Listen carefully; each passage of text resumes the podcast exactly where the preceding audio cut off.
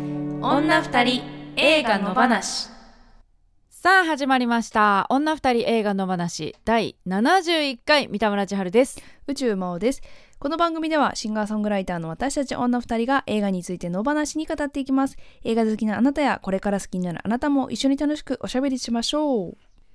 はいはいということで71回うんです、ね先週ははい70回記念生配信うん女二人の夏祭りということで、はいえーめちゃくちゃ楽しかったね楽しかったですねあの史上最長の長さになりましたよねあなんか時間もねそうそうそうそう2時間弱ぐらいになってて、うんうんそうそう大急ぎで片付けしてましたけれども、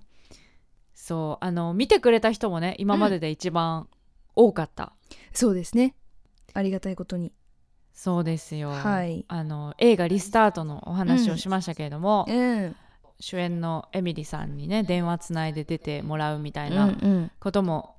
告知していたらですねはい映画「リスタート」チームの、まあ、品川さん監督をはじめ、ねえー俳優の皆さんもうんなんと見に来てくれて、はいチャットでも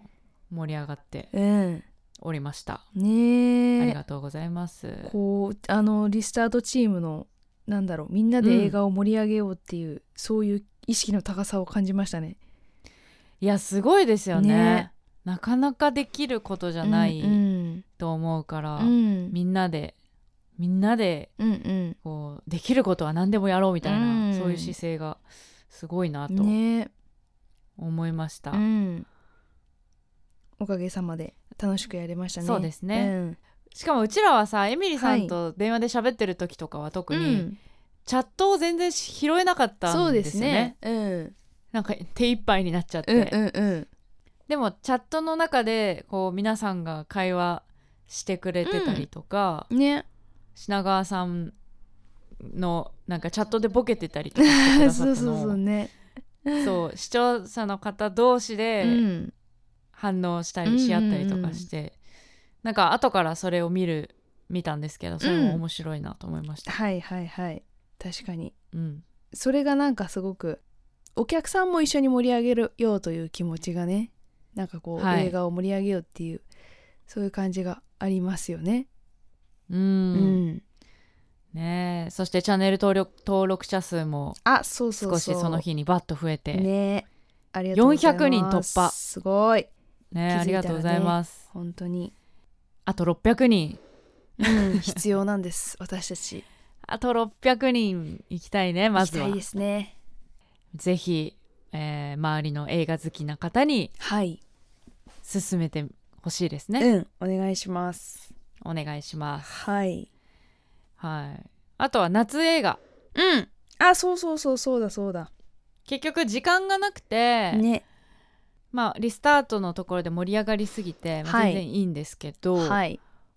時間がなくて結局5本ぐらいお互い用意してたんだけど、うんうんもう厳選の1本にしようということで、んんあの1本ずつそうそうそう、やりましたそうなんですよお互いにね邦画かぶりということでね邦画かぶりしましたね。はいねちょっとホラー映画のまあ話そのとか辺ももね、したかったんですけれども、うんうん、あのまあ残り何選んだかっていうのは裏の話の方でそうですねねやりたいですね来週の月曜日かなそれって、はいそういうことになりますね次の月曜日に更新になりますので、うん何卒よろしくお願いまたああいうね、素敵な盛り上がる生配信をするためにも、うんえー1話100円で買っていそたうなだんけまですのすでよはい裏の話ぜひ聞いてくだおさ願いいしますはいうんなんかどうですかあと配信生配信のことで、そうですね やっぱりあのエミリさん来ると、話が全体的に温度が上がりますよね。い、やほんとね見習いたい 本当そのやっぱちゃんとそ の起承転結があるお話っていうかうんなんかこうお話にちゃんとねこう何でもないお話の中にもちゃんと起伏があってうんそこがきあのサービス精神とそねうそうそういつまでも聞けちゃうなっていう感じがありましたね。うん そうですね、あの追いつけるように頑張りましうょんう我々もね助けていただきましたという今回もそうですね、はいまあ、次の生配信はおそらく80回の時にそうですねなるでしょうから、はいまたなんかね、だあのゲストとかもうん呼びたいなとそうですよね思ったりしてますのでまああとはうんまあ毎回言ってますけどまたイベントもね、うんやりたいなという気持ちはやりたいですね確かにねありますすねうんこの先週盛り上がった分だけまた勢いに乗ってうんいきましょうはいはいチャンネル登録よろしくお願いしますそうな何にせよ聞いてくれる人がいないと成立しないんでね、そうですねそうそうそうそうそうはいはいあとはその宣伝系で言いますと、うん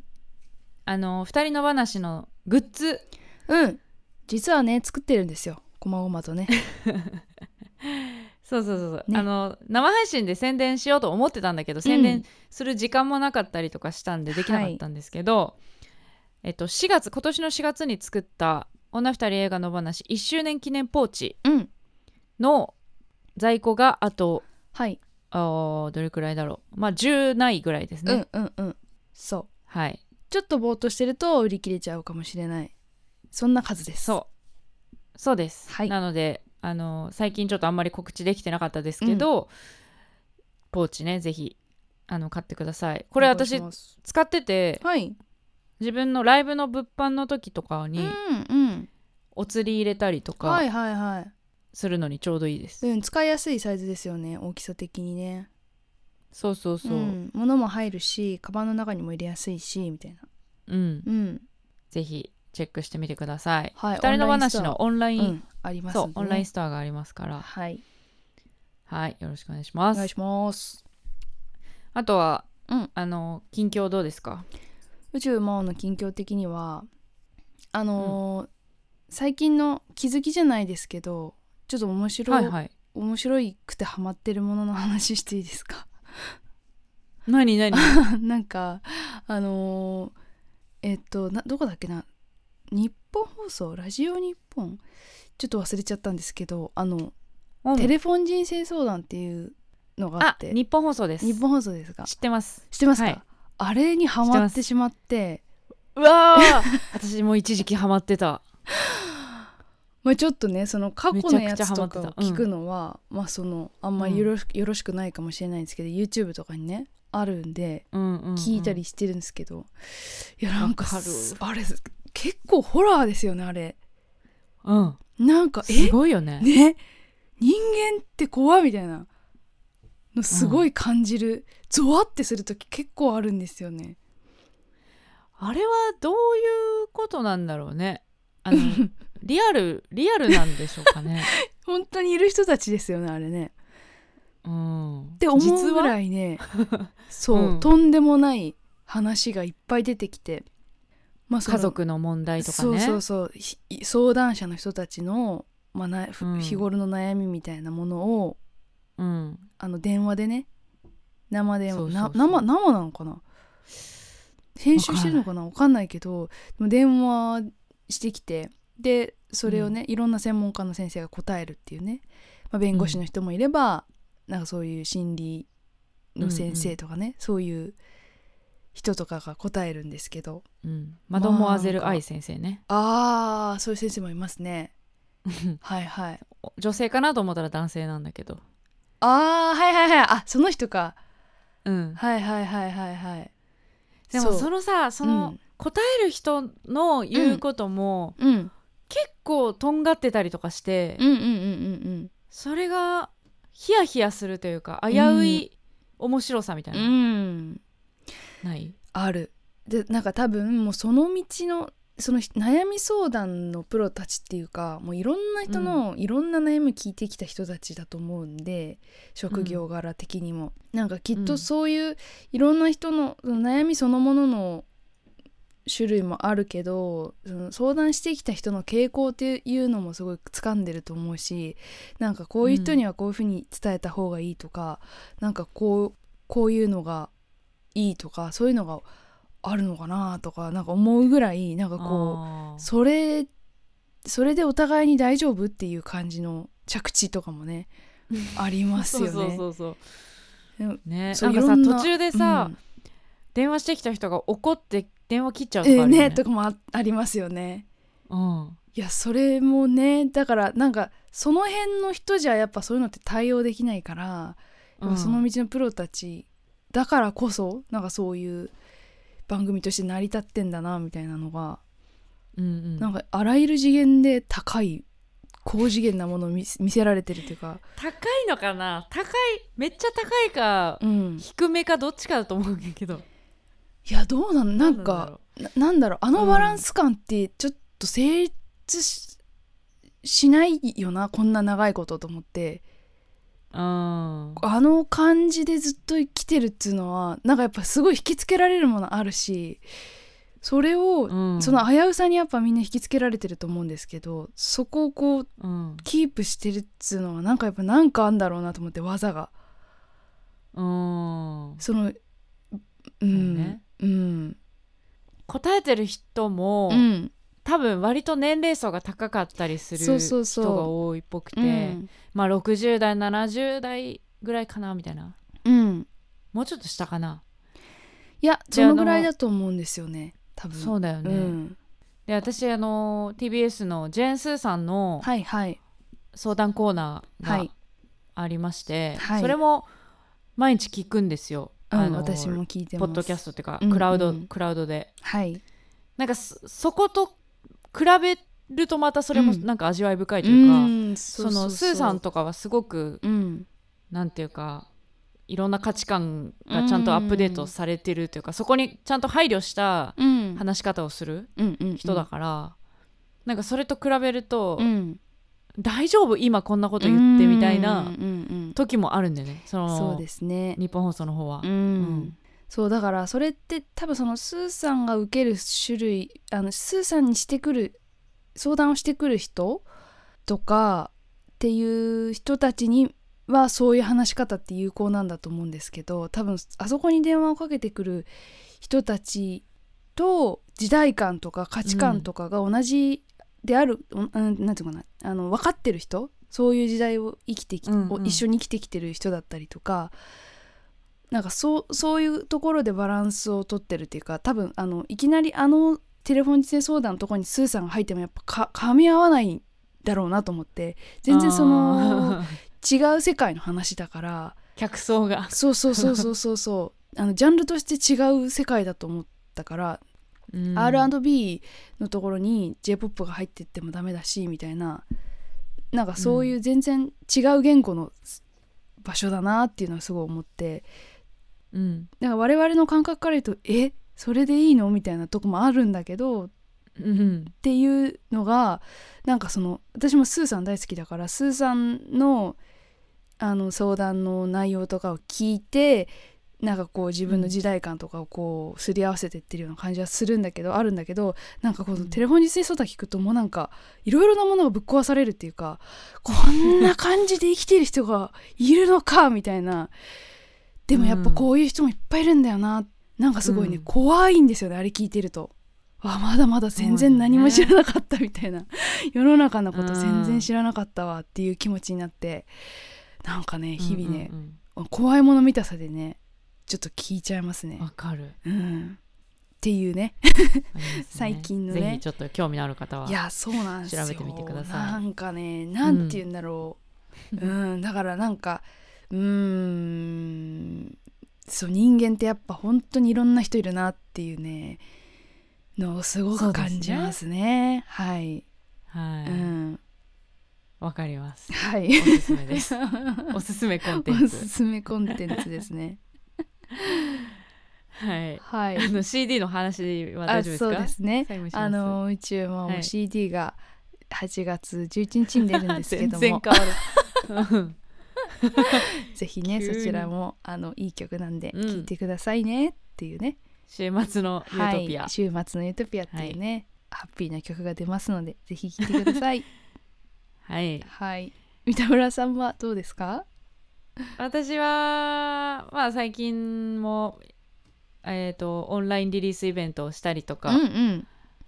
えっ、とこれ木曜日だとすると昨日8月4日には、はいはい下北沢線路街空き地で、うんえーリアルのリリースインストアあアウトストアイベントがあったりとか、うんうんうん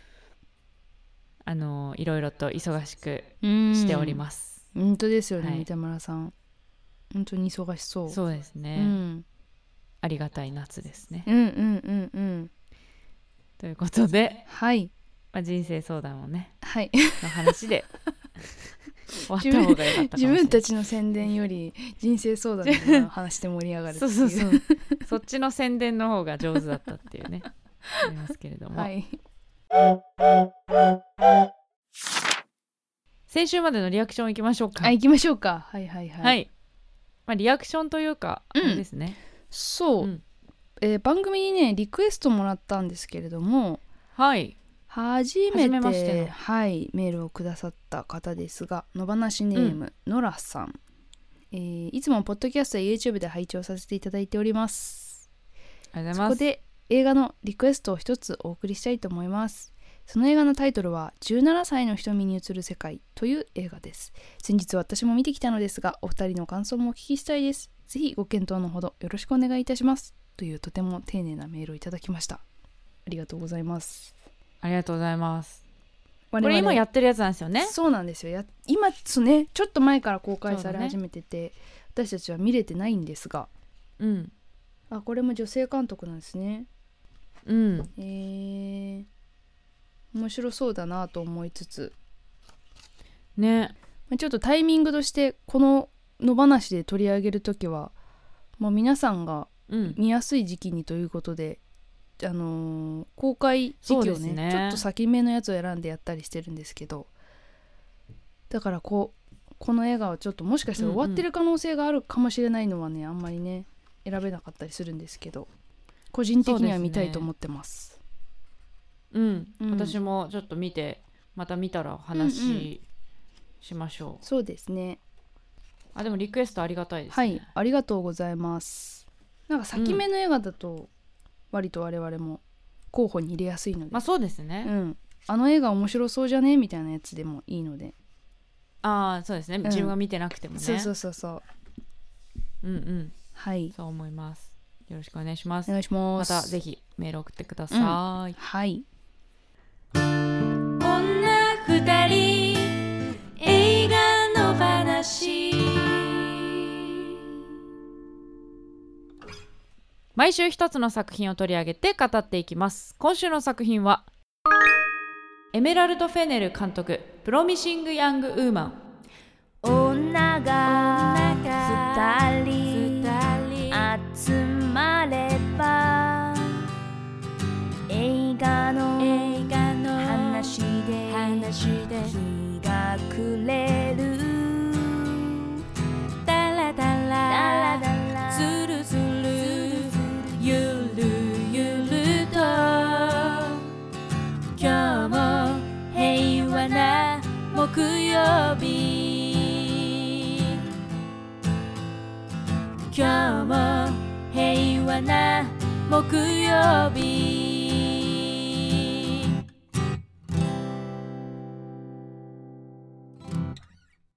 俳優クリエイターとして幅広く活躍するエメラルド・フェネルが自身のオリジナル脚本でメガホンを取った長編映画監督デビュー作ごく平凡な生活を送っているかに見える女性キャシー実はとてつもなく綺麗者でクレバーな彼女には周囲の知らないもう一つの顔があり夜ごと外出する謎めいた行動の裏にはある目的があった明るい未来を約束された若い女性かっこプロミシング・ヤング・ウーマンだと誰もが信じていた主人公キャシーがある事件によって約束された未来を不意に奪われたことから復讐を企てる姿を描く主人公キャシーを17歳の少女肖像華麗なるギャツビーのキャリー・マリガンが演じスキャンダル「スーサイド・スクワット」で知られる名あ女優マーゴット・ロビーが制作を務めている2021年第93回アカデミー賞で作品監督主演女優など5部門にノミネートされ脚本賞を受賞した2020年制作アメリカへえマーゴット・ロビーが制作なんだううーん、んですねへえそうでしたかいやーこれデビュー作っていうの確かがすごくないそうですねテレビとかやられてためち人なゃのかな面白かったああみたいですねねそうそうえそうう、んドラマとかねねえ、めっちゃ面白かったですうんめっね、ちゃ面白かったですなんかこ痛の快でもありうん、このキャリー・マリガンちゃんはすごい私も好きで、うんなんて言うんだろうその本当可愛らしい子っていうイメージでずっといたんですけれども気づいたら彼女も大人になっててっていうかまあ年上だったんだって思ったんですけど、ううなんかこういう役もやる女優さんなんだっていうのにちょっとあね頼,、うん頼もしく感じましたね。うんうん、じゃあメールうん行きましょはい、えーキッチン鍋さんありがとうございます。はいいうありがというござついまもす楽しく聞かせていただいています。プロミシング・ヤング・ウーマンは性暴力への復讐という時代的にドストレートなテーマ。かつては将来を期待されていたのに、今は老いた両親に気を使われながらやる気なさそうにカフェでバイトするやさぐれた独身や独身女、毒の針、独身女をキャリー・マリガンが講演していました中盤恋愛モードの展開に戸惑いつつも復讐なんか忘れてこのまま幸せになってくれと願いましたがやはりそうはいきませんでした随所に張り巡らされた伏線とその回収ラストの戦いへの持っていき方もお見事どっしりとしたフルボディな味わいの映画でしたといただきました、はいありがとうございますうんありがとうございます本当にねすねいろんな事件を思い出してしまうようなうん、映画でしたね、はいはいじゃあ推しポイントいきますねはいはい女二人の推しポイントこの映画の推しポイントをお互いにプレゼンしようというコーナーです今日はまおちゃんからですはいえー、どうしよっかな。どうしよっかいろいろあるな。よねうん、なんかそうですね。あのー本当に、うん、いろんなことを思いましたけれども。ううんーんと、はい、じゃあ、いきますライトな方から行こうよライトな方からいきますか。そうですラね。イトなライトのやつあるかな。 うん ないかえっと、じゃあ、いきますね。はいはい。宇宙魔王的推しポイントその1正しいことってすごく簡単なことなんだなと思いましたほうはいこれはなんか劇中で彼女が言うセリフにもあるんですけれどもなんていうのかなこう世の中はこういうことになっているからこれは目をつぶらなきゃいけないとかっていうことがあまりにも多すぎてみんなやっぱりその、うん何が正しいのか本当に誰が一番被害がをに遭っていて誰が一番悪いのかっていうことになんかこう鈍感になりがちな世の中ではあると思うんですけど、うんそのやっぱすごくシンプルなことでしょっていうのをこの映画では、まあ、その感じることができるんですよね。その性暴力に関しても、なんだろう酔っている女が悪いっていうのはその目くらましであってどう考えてもその被害に遭ったのは女性であり、うんその加害者もはっきりしているのにそこがどういうわけか女が悪いということにすり替わってしまうっていうことが、まあ性暴力の事件の時には本当に頻繁に起こることなんですけど、まあ、そういうことは、その性暴力の場じゃなくても、まあ、世の中的にもあってやっぱその日本的に言えばこう忖度する姿勢だったりとか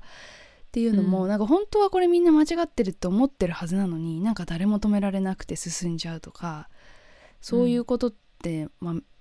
あってでもみんな結局誰も責任取りたくないから俺は悪くないっていうふうにみんな言うんだけどやっぱりちょっとずつみんな加担してるのは間違いなくて、っていうことにこうやっぱみんな目を背けられないからあ目を背けてしまうから、まあ、こう、うん複雑な感じになってるけどもう実はすごくシンプルなことなんだよなっていうのをこの映画の中でこうスッとしたというかそうだよねってうんなんか思う瞬間が結構あってあーなんかこういうふうに感じることって間違ってなかったんだなとか、なんかこれがおかしいと思うことっていうのはすごく自然なことなんだなっていうふうに思えるというかなんかそういううん瞬間が結構この映画の中にはあったかなと思いました。うんうん、なんか価値観偏見とかうん価値観の刷り込みとか、うんうんうんやっぱりその自分が育ってきた状況環境文化うんによって刷り込まれてるものってうんすごい影響が大きくうんて、あとそのそれを取り払うのってすごい大変うで、んうんうん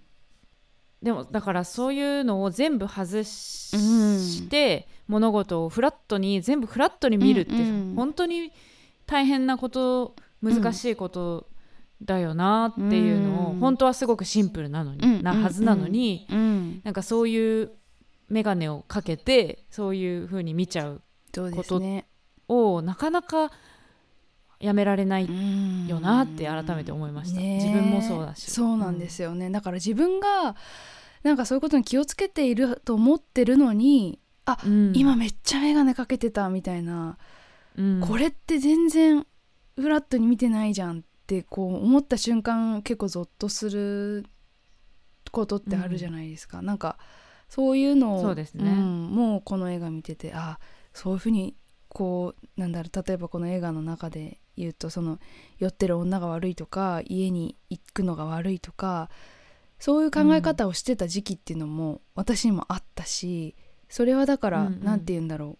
う同じ女なのにそういうことを思ってるっていうことも、うんまあ、この映画の中でもありましたけどなんかそういうところを内面化しちゃってる自然とっていうのは恐ろしいなっていうのはありましたよね。そうですね、うんだからその復讐していく相手がうん男だけじゃないっっていうとところもすごい、うんあ気気を配ってるなというかそうですね。そういう無意識なうん、思い込みみたいなのもこうできるだけしないように、うんうんいろんなとこに配慮してるなと思いましただからうん女に対してもそうだし、そうですね。うんそうであとその一人うん中で、なんていうかゆ許す場面もあったじゃないですか、うんはいありましたね。過去の過ちはもう何があっても許さないっていう姿勢ではなく、うそのなんどう思って今を生きてるかっていうところ、うんそのちゃんと悔いてるかとうか、んうんがそういうところをしっかり判断そうですするねっ。ていう姿勢はすごくフェアうん、なのかなと思ういました。ん、そうですね。では三田村千春的推しポイントその1復習のやり方がとってもスマートあのどうしても復習っていうと同じ目に合わせるとか、うん、体を痛めつけるとか、まあ、なんなら殺しちゃうとか、うんそういうことが頭に浮かぶけどうん、なんかこのキャシー主人公はそれをしないんですよね。うん、うん、なのでなんかそこがすごくかっこいいし、うんそう同じ目に合わせるとか体を痛めつけるとかではないうん、方法で痛快にやれるうん、でそれをちゃんと映画としてエンタメとして見せてるところうも、んあのそういうバイオレンスシーンとか、うん、性的にすごく過激なシーンとかんそういうところなしでちゃんと面白くあの映画として成り立っているところ確かにもすごいなと思いました。そうですね。うん、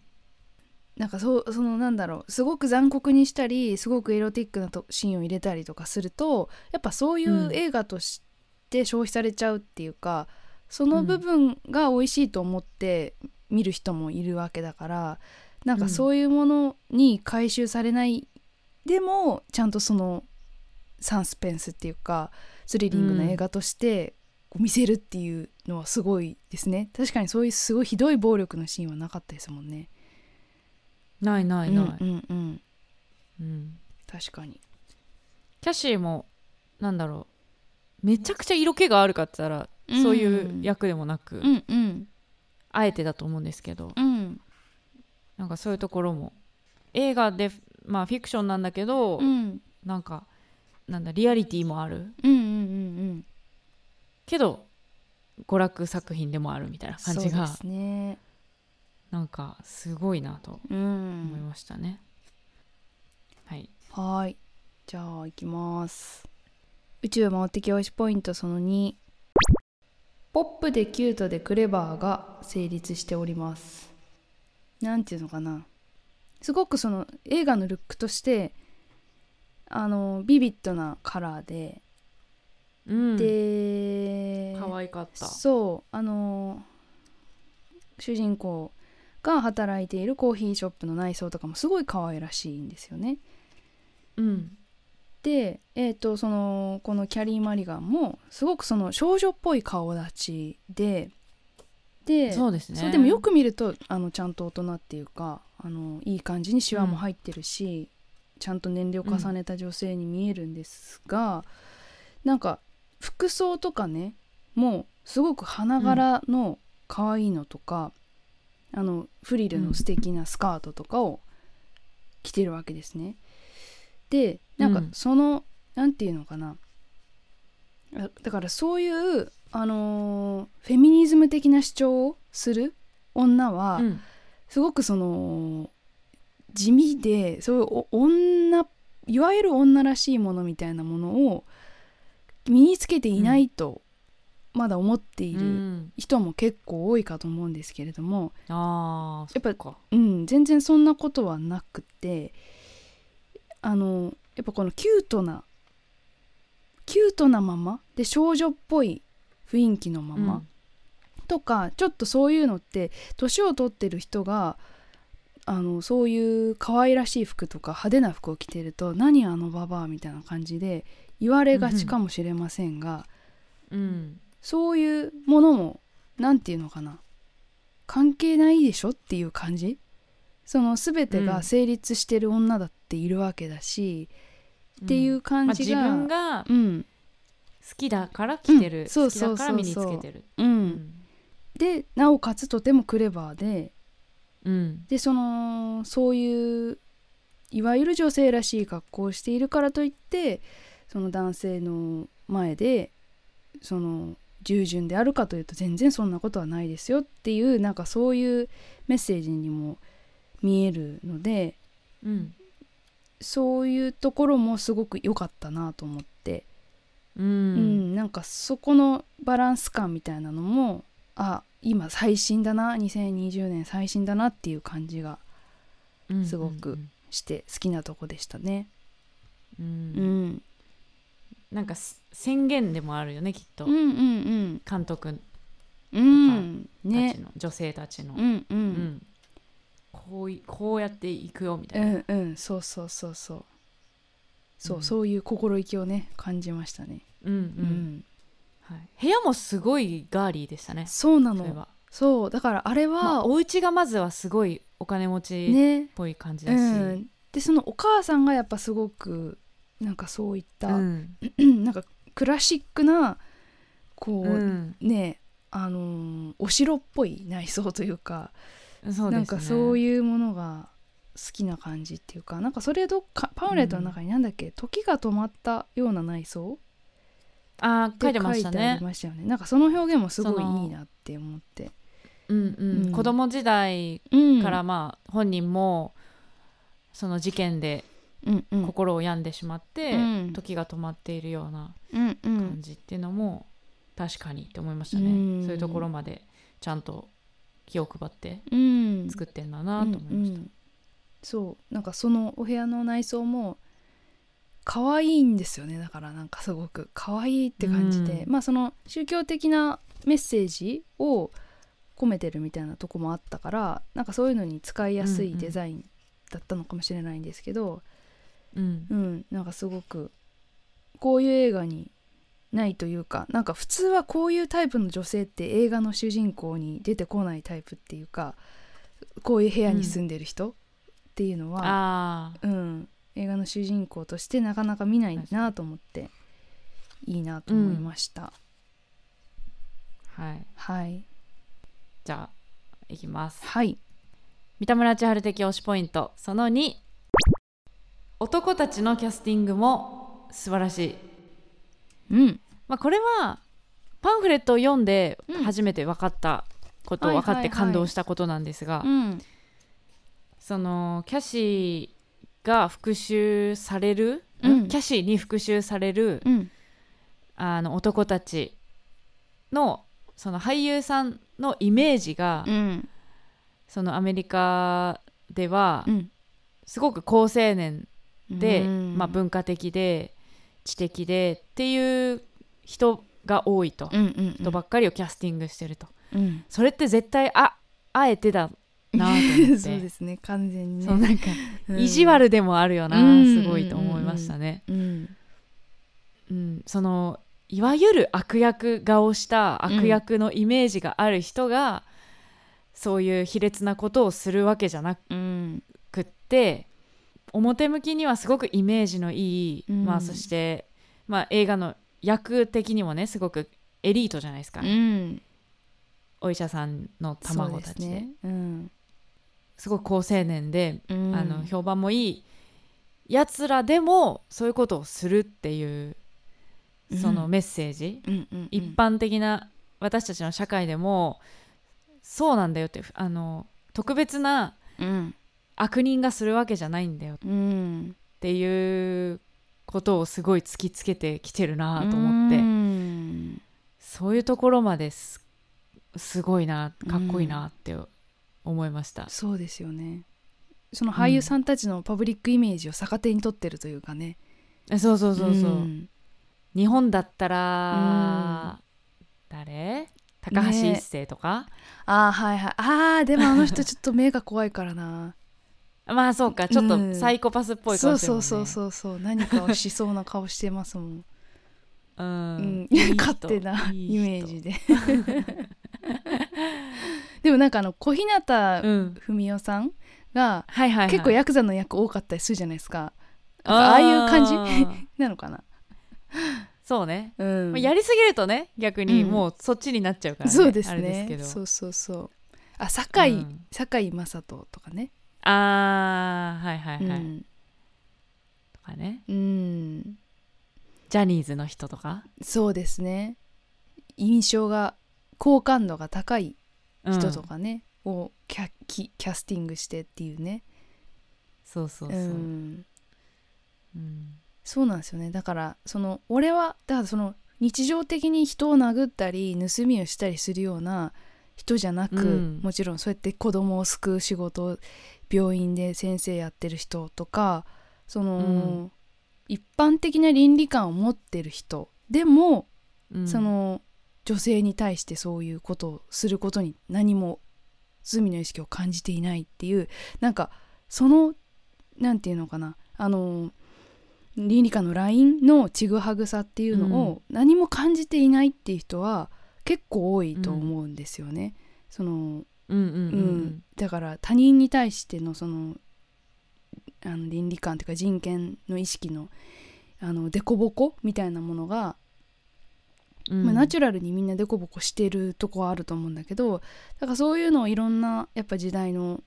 中でいろんな人が声を上げていくことによって、こう滑らかになだらかにみんな平行に綺麗になっていくべきだと思うんだけどそこがね、うんなんかそのやっぱすごいこここはここはすごくいい人そうなのにここはめちゃめちゃひどい感覚っていうのがうん分かってないっていうことは結構ありますよね。そうですね、うん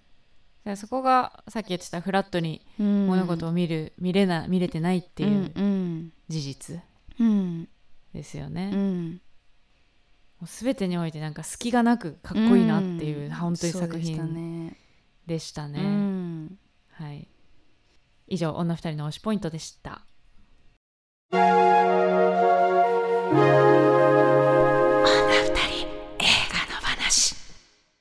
主人公への指針新コーナー来ました、はい女二人からこの作品の主人公への超勝手なメッセージかっこ指針を送ろうというコーナーですはい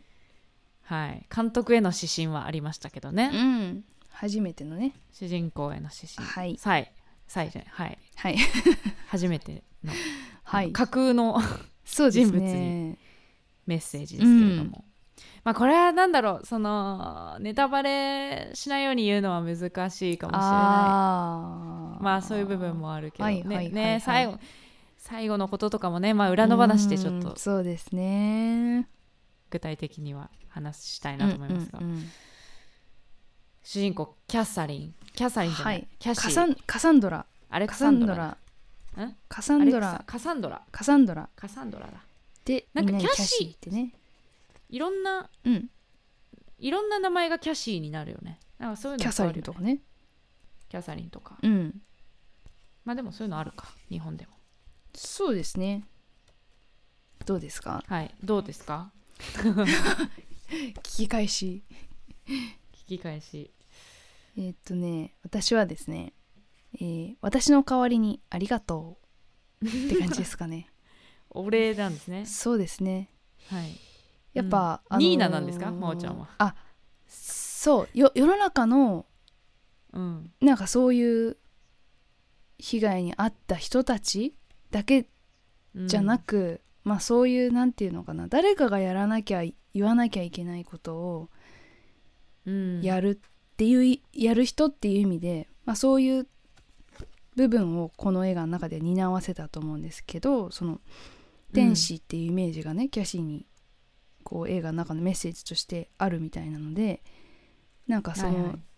そういう人たちを救う存在としての、まあ、キャシーなので自分がやられたわけではない、その彼女はこの映画の中では親友が被害に遭ってっていうことに対して、まあ、ずっとそのやっぱり怒りを消すことができなくて自分の人生を犠牲にしてでもうん犠牲にしてっていうか自分の人生で目をつぶった方のが幸せになれるかもしれないっていう瞬間も目をかっぴらいて、やっぱ許せないって言って戦ってきたわけだから、そこに対して「ありがとう」っていう感じです。まあちょっと、うん最後もね「ありがとう」って感じですけどそこはちょっとね言えない結そ構うですね大、どんでん返しというかどんでん返しじゃないか結構びっくりするいやラスでトもがねびっくりしましたうんあるので、ね、うわーまだこっからう人ん人展開うん、こっからまだまた始まるんだっていうのがうね、んうん思いましたね。ねううんーん私もでも同じ気持ちですよね、基本的にはう。んうん辛かったねうんっていううん辛かったねっていう言いうたい。ん本当ですねうん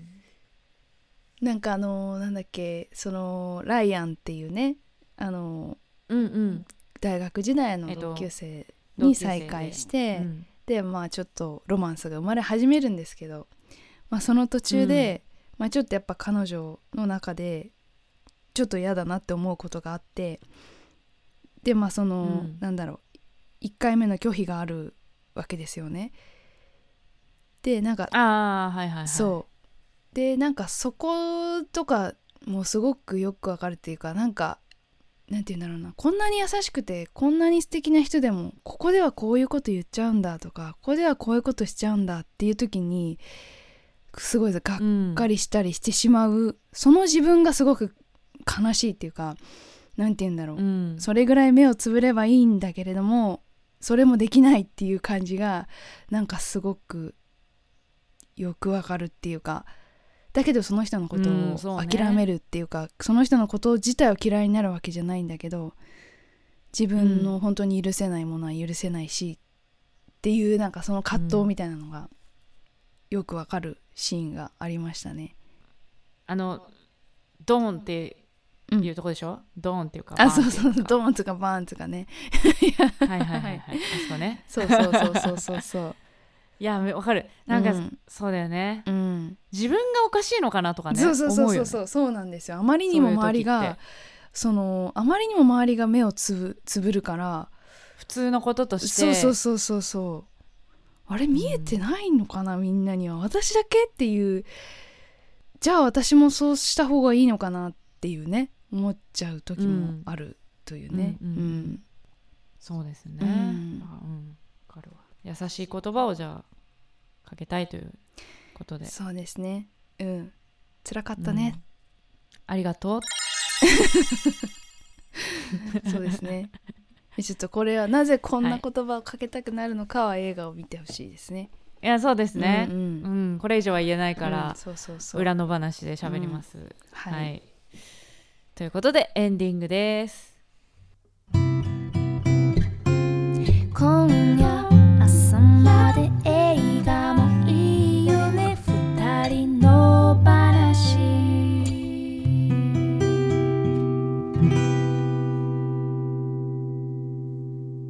女二人映画の話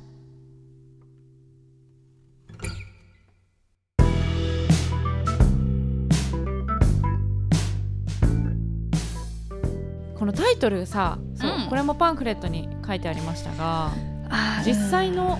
事件のその裁判うんで、裁判官がプロミッシング・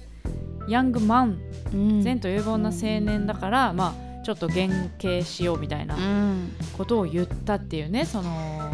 ねい、性暴力をした男の子のことをねうんでそっから来てるっていうところもそうですねすごいすごいですようんね強い意志というか、ねうんいやこっちだって女の方だってそうだよってえいうね。うんであの私は、まあ、これ伊藤詩織さんの事件とかも思い出したんですけどあとはあの、東大のあ東大じゃないや、えっと医大医学部に入学するあー受験の受験の受験生の中でその浪人生と女の子を制限してたっていう、まあ、とんでもない、うんうん、基準点をなんか変えてたっていねそうそうそう、もう本うん本当にとんでもない怒りを感じたんですけどなんかそれの言い訳もいその同じような感じだったなっていうのを思いましたよね。そのなんていうんですか、全体的に男の子の方が出来が悪いから救ってあげたみたいな感じのことを、うんまあ、そそうのですねうん、言い訳は結構いろんなところで聞くのでうんなんかえそれはじゃあ女はどうなんのっていううんことをすごく、まあ、感じるし言い訳ってなんか普通にまかり通ってんなとかも思うことはいっぱうんういんあって、そういうのもすごい思い出しましたね。そうですね、うん、まだまだ世界どこでもあるんだなっね て、ねそうそうなんですよね、だから割とその自分の意見をいい女の人も言ったり通りやすいような文化だとその西洋圏とかもそう西洋圏ではそうだと思ってたけれども、うんアメリカでもやっぱりその結婚したりする女はやっぱりいい子がいいって思われてんのよって女の人も思ってんだって思いましたよね。うんそうねあのうん女におつむはいらないみたいなうんうんうんうん、セリフでもありましたよそね。うそうそうそんな価値観がやっぱまだアメリカにもあってそれの中で生きてる人たちもやっぱいっぱいいるんだろうなっていうことにうんちょっとした絶望を感じつつもその後、まあ復讐をねうんされるんですけれどもうね。んうん、そうですね、うんいやだから本当にこれをね、うん作ってる人たちの姿勢が本当に素晴らしいしかっそこういでいすし、ね。うん、こういうのをねいろんな男の人が見て、まあ、女の人ももちろんそうだ,、そうだねそうそうそうそいろんな人が見て、う。ねうんだからなんかど考えうを感じるのかなっていうのは知りたいですよね。やっぱそのまあだから男の人もそうだけどやっぱ女の人にうん、み、見てもらって、まあそうだね感想聞くのって結構面白いかもなと思って。うんうんうんうんうんっていうのは思いましたね。うんうん、うんうんはい、そうですね。ということで、はい。えーぜひぜひ、これ結構人も入ってましたね。入って劇た場そうだから結構公開も前だったから我々もねちょっと心配してたんですよね、早めに終わっちゃったらどうしようみたいな、そうそうそう。ねまあでも全然まだ間に合うとえ思いますのねで、えうん劇場で見てみてください。はい、はいじゃあ次回の作品ですね。はい、次回8月12日配信分の作品はジョン・ M ・チュー監督「イン・ザ・ハイツ」はいミュージカルこれうんミュージカルが元になってるうんうんうん舞台がも元になってるということで、はいはい音楽もねとっても良さそうなんでうんね楽しみです、え、うん、夏休み映画って感じでなんかみんなうんね見たら楽しくなりそうな映画ですけどねはいそして再来週8月19日配信分の作品は松本壮志監督「サマーフィルムに乗ってうん」これね予告いろんなとこでやっててそうそうそう私も気になってましたうんなんかあの NMB の子が主演なんですかね NMB でしたっけ違うあれ違ったっけ元乃木坂あでし た乃木坂かごめんなさ いなるほど乃木坂の子はあ、はあはあういやなんかかすごい可愛いなっ伊藤まりかさんて思って伊藤まりかさんが予告見た時にすごい可愛かったんだよな、うんなんかうんなんか元気出そうだなこの映画見てってすごい思いました青春青春映画ですね、うんなんかそうきそうそうら霧島みたいなうんテイストもね感じつつ、 そうそれの女の子版っていう感じで良さそううん、はいはい、まあ思いっきし夏映画って感じですねはい楽しみですうんえーぜひね劇場で見ていただいてメール感想メール送っていただけたらと思いますこの番組ではあなたからの感想やご意見をお待ちしていますこの作品を扱ってほしいなどのリクエストも大歓迎ですし過去回の感想はいつでもお気軽に送ってくださいメールを採用させていただいた方には2人の話ステッカーをお送りしますので住所と本名も忘れずにお願いしますメールアドレスは2人の話 gmail.com ですこの番組はポッドキャストと YouTube で聞けますお好きな聞き方でどうぞ YouTube の方はコメントやチャンネル登録グッドボタンお願いします、えー、Twitter そして Instagram やっておりますアカウントフォローお願いします感想やご意見は「ハッシュタグ二人の話」をつけてぜひどしどしつぶやいてくださいそしてこの本編を配信した後にさらに喋りたい足りないことを女二人映画裏の話として喋っています毎週月曜夜8時に女二人映画裏の話のノートに音声配信中ですこちらは1つ100円で購入していただくと聞くことができますノーカットネタバレ大ありの野放しな投稿をぜひ聞いてみてくださいじゃあお知らせまおちゃんありますかはいえーとですね私宇宙真央は8月11日に、えー週末のユートピア」というシングルを出しますえーとこれはですねミト・ホーリーホック茨城のサッカーチームですけどもの応援ソングとして書いた歌なんですがまあなんかスタジアム行ったことない人とかがねちょっとあなんか楽しそうだなスタジアム行ってみようかなみたいな気分になってもらえたらいいなと思って作った歌なんで、ぜひ茨城とかサッカーとかね、全然関係ない人も聞いてみてほしいなと思いますこれは、えっと配信もされますのされますしあとは CD は茨城県内はブックエースっていう、えっと CD 屋さんで買えますしあとは宇宙マのオンラインストアで通販するのでぜひそちらで買ってもらえたら嬉しいです、お願いしますそしてそれに合わせはて8月9日は、えっとマオフェスまあそれに合わせたわけじゃないんですけどマオフェスというフェス、えっと音楽イベントをホーリーホックの、えっとサブグラウンド、えースタジアムの近くでやりますので、えっとすごくいいイベントになりそうなのでぜひ遊びに来てください以上ですはいはい、はい、えー私三田村千春はですね、えっと自主企画「結託」という自主企画が久々に決まりました、えっと8月25日水曜日に三軒茶屋グレープフルーツムーンでやることになりましたえっとちかさんをお呼びしてやりたいと思います、うんあのもともと佐々木ちかっていう名前で活動されてたシンガーさんで今はちかっていう名前になってますが、めちゃくちゃかっこいい歌を歌う方なんでとっても楽しみですただあの緊急事態宣言が延長になってもしかしたらちょっと無観客にするかもしれません、またちょっと詳しくはあの決め次第か決定次第 SNS ホームページなどで、えーお知らせしたいと思いますのでチェックしてください、大変だそれは、はい、そして、えー9月からはツアーが始まりますマーキングというツアーが始まりますソロセット全国6カ所ありまして9月4日岐阜12日札幌20日広島22日名古屋23日大阪そして最後が10月3日東京という6カ所です、あのお近くのところに足を運んでもらえるととっても嬉しいです、そして10月16日にバンドセットでのワンマンライブをやるんですがこれは無観客、うんオン無観客でオンラインでやります、うんうんでせっかくやるならめちゃくちゃ景色のいいとこでやりたいというところで岐阜のうん私の地元岐阜のえー昼賀のピクニックガーデンというところで公園のようなねところでやることになりましたでこれを無料で公開すべく、えークラウドファンディングをちょっとチャレンジしてみようかなと思っています今絶賛準備中ですのでまた詳しいことはまたこの番組の中でも言っていきたいなと思いますので、えー応援してもらえると嬉しいですお願いします来週も木曜夜8時に配信ですぜひ聞いてくださいここまでのお相手は三田村千春と宇宙魔王でしたさようならさよなら